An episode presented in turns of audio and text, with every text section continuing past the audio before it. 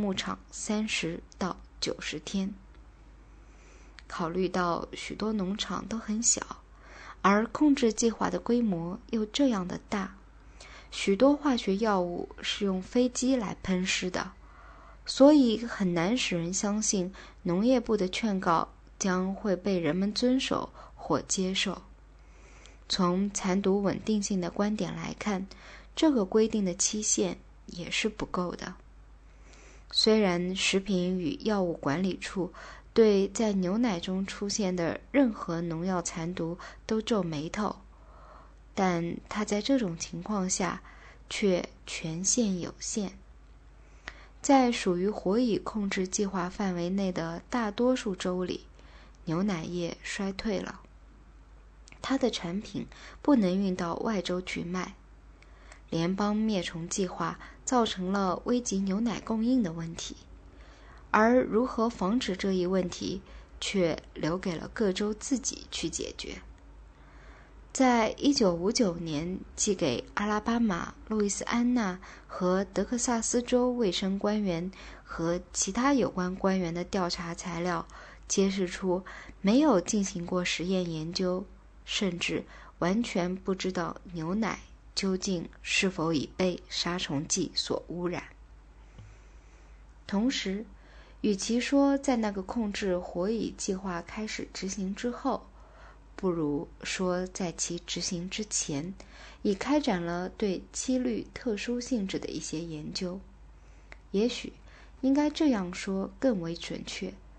甚至在发现由联邦政府的灭虫行动带来危害之前的一些年中，已有人查阅了当时已经出版了的研究成果，并且企图改变这一控制计划的实行。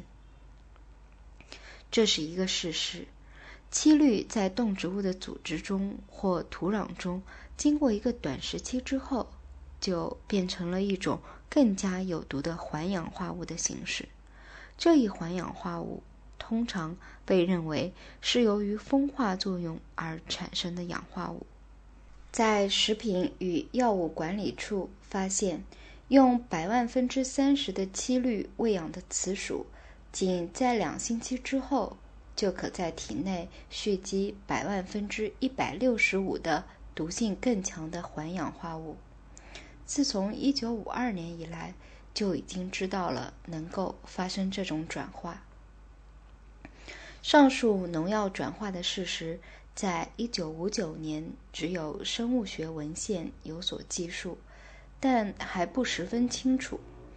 当时，食品与药物管理处采取行动，禁止食物含有任何七氯及其环氧化物的残毒。这一禁令至少。暂时给那个控制计划泼了冷水。尽管农业部仍在继续强行索取控制火蚁的年经费，但地方农业管理人已变得日益不愿劝说农民去使用化学农药，因为这些农药可能使他们的谷物变成在法律上不能出卖的东西。简言之，农业部不对所使用的化学物质的既有知识进行最起码的调查，而盲目去执行他的计划。即使进行了调查，他也将所发现的事实置之不顾。企图发现化学药物能达到灭虫目的而需要的最低含量的初步研究，一定是失败了。在大剂量的使用药物达三年之后。突然，在一九五九年，减少了适用七氯的比例量，从一英亩二磅减少到了一点二五磅，以后又减少到每英亩零点五磅。在三到六个月期间的两次喷药中，适用量为零点二五磅。农业部的一位官员把这一变化描述为一个有进取性的方法的修正计划。这种修正说明了小剂量的使用还是有效的。假若这种报告早在扑灭害虫计划发起之前就为人们知晓，那么就有可能避免很大数量的损失，并且纳税人也能节约相当大的一笔钱。一九五九年，农业部可能试图消除对该计划日益增长的不满，因此主动提出对德克萨斯州的土地所有者免费供应这些化学药物，而这些土地所有者应签字承认不要联邦、州及地方政府对所造成的损失负责。就在同年。阿拉巴马州对于化学药物所造成的损失感到惊慌和生气，因此对进一步执行此计划的基金拒绝使用。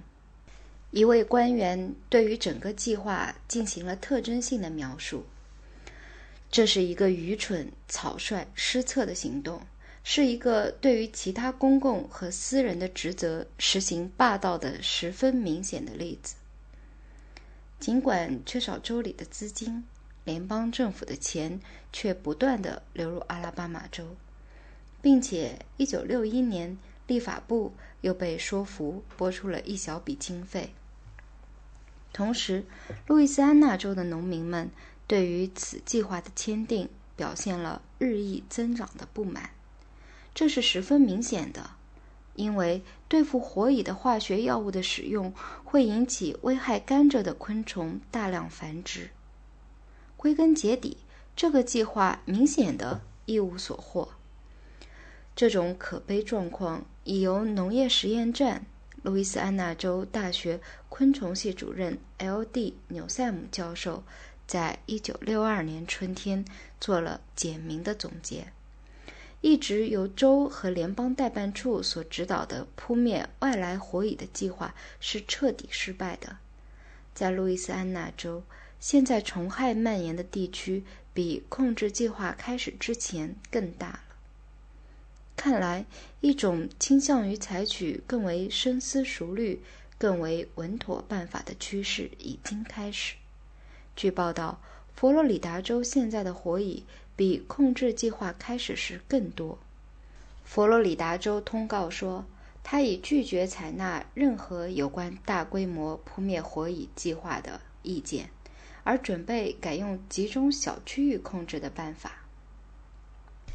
有效的、少花钱的小区域控制办法，多年来已为人们所熟知。火蚁具有潮秋栖居特性。